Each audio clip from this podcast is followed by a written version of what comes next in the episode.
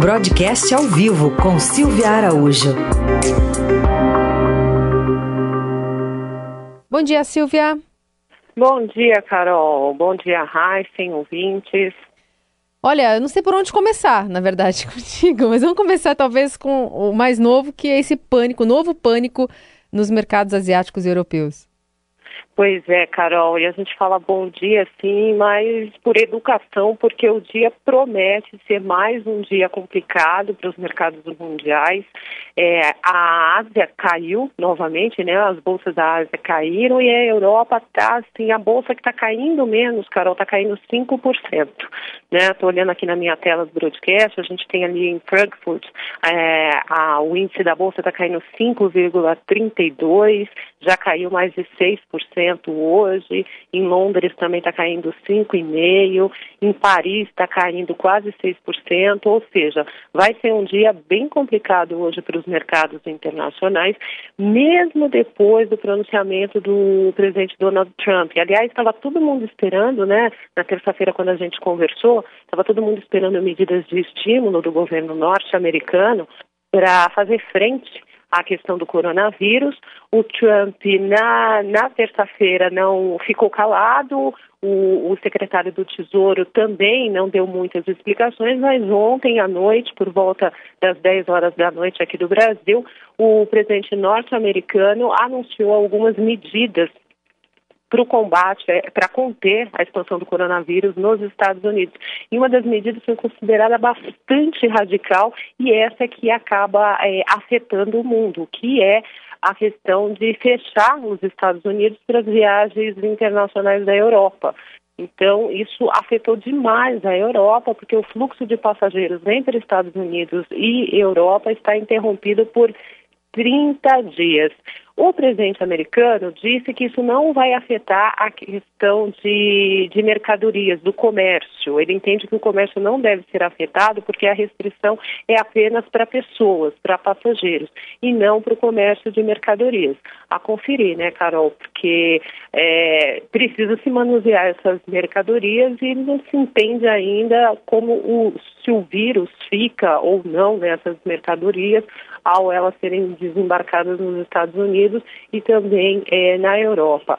A fala do Trump também foi considerada como um tapa na cara da União Europeia, né? Porque ele abriu o pronunciamento dele dizendo, uh, insinuando, sinalizando que a Europa não conseguiu conter o surto de coronavírus dentro do, do, do, continente europeu e aí os Estados Unidos teve que tomar essa medida mais radical.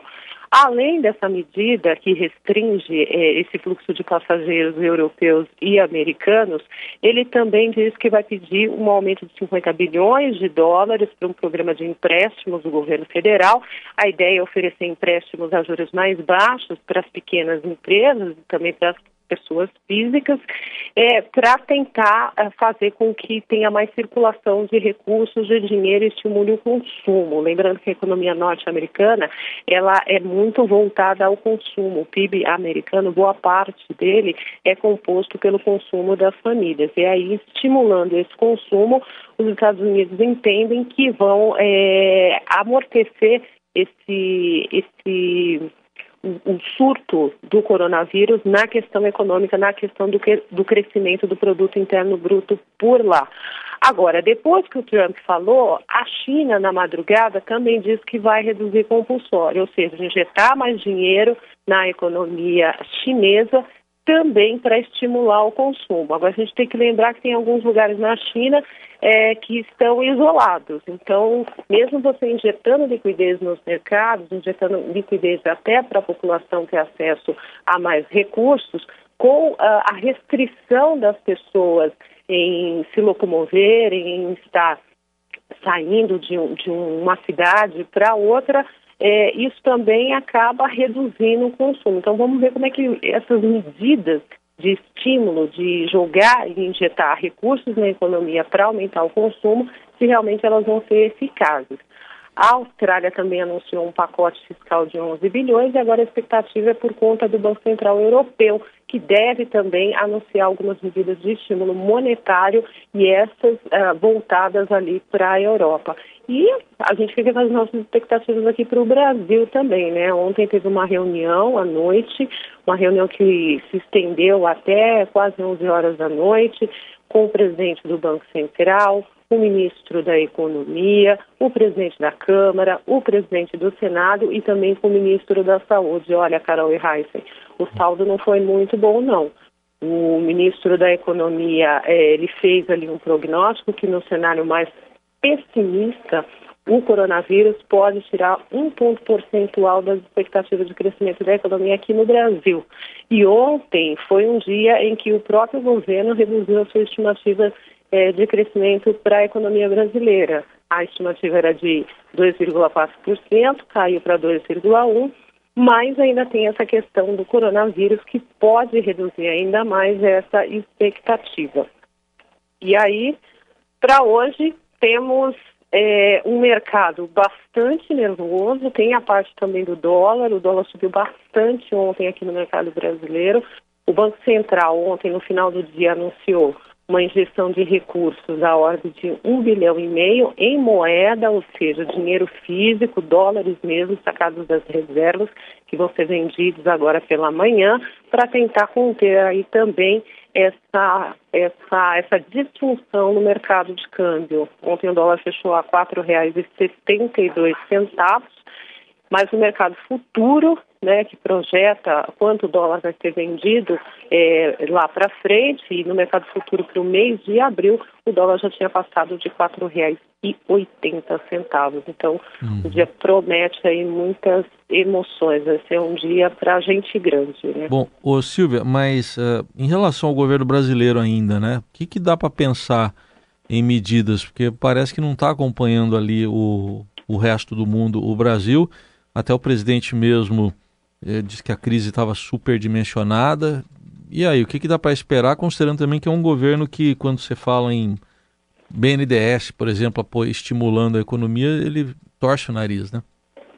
É, pois é, Heisen. Agora resta a gente saber o que, que, o governo brasileiro, essa é a grande incógnita, né? Como é que o governo brasileiro é, vai se colocar, vai se portar diante dessa, dessa crise que está se instalando também aqui no Brasil, né? A gente já vê aí o aumento de casos, o ministro uh, Henrique Mandetta ontem deu uma declaração que está publicada numa entrevista é, do, do, nosso repórter aqui de Brasília, do Matheus, falando que os, as próximas 20 semanas serão bastante complicadas aqui no Brasil e que os casos de coronavírus tendem a disparar por aqui.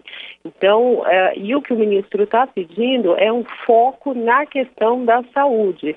Tanto que ontem nessa reunião no, no, no Congresso, ele pediu uh, que sejam liberados uh, pelo menos ali uns 5 bilhões, havia uma negociação para se liberar pelo menos uns 5 bilhões de reais daquelas emendas de relator, que deu aquela confusão toda no orçamento, mas o pessoal está mais ou menos coeso de que realmente para a saúde você precisa liberar logo alguns recursos. E esses recursos seriam liberados talvez via crédito extraordinário, crédito suplementar, porque para a saúde é necessário, é urgente que se trate essa questão.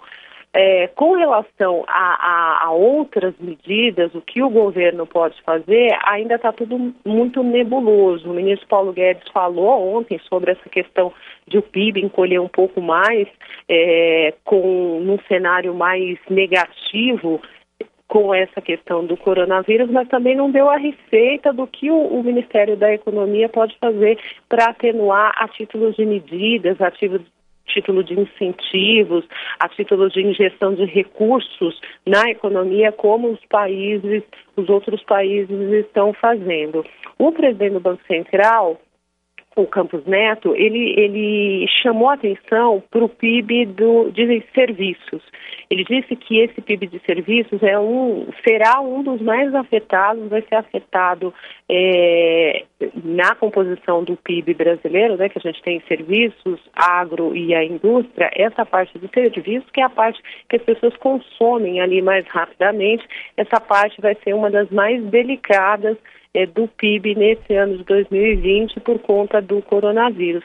E aí, né, Raíssen e Carol, a gente tem que entender o seguinte, nós estamos no mês de março, essa, a, essa, o surto está se instalando com mais força agora no Brasil.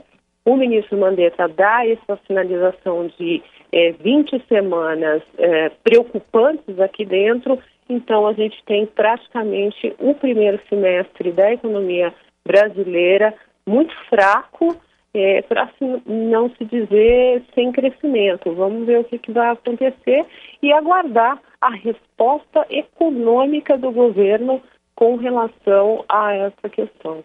Especialmente se ela estiver alinhada com o que disse ontem o presidente Bolsonaro, né? Tá... É, o presidente, o presidente ainda disse que outras gripes matam mais do que essa, né? Ainda uhum. aí um, uma dissintonia, mas depois dessa reunião de ontem que aconteceu no Congresso, uhum. foi colocada que a situação é mais grave do que todo mundo estava tratando até então. Até ontem você não tinha, pelo menos o diagnóstico que se tinha aqui é, dos homens de Brasília, é que a situação estava contornada aqui dentro, que seria passageira, que o governo tem condições de responder essa crise. A frase do ministro Paulo Guedes lá na segunda-feira, né, que a gente tem que aproveitar a crise para oportunidades de crescimento, aprovar reformas, enfim. Até ontem, antes dessa reunião, era essa atuada aqui em Brasília. De qualquer forma, o ministro aproveitou, né, o ministro Paulo Guedes aproveitou essa reunião para pedir a aprovação das reformas é, por parte do Congresso Nacional. Vamos aguardar então. Obrigada, viu, Silvia, pela análise, pela explicação aqui para a gente também tomar o pé da situação nesse dia que promete aqui. Promete bastante. Vamos aguardar. Tchau, até mais. Um beijo. Até mais.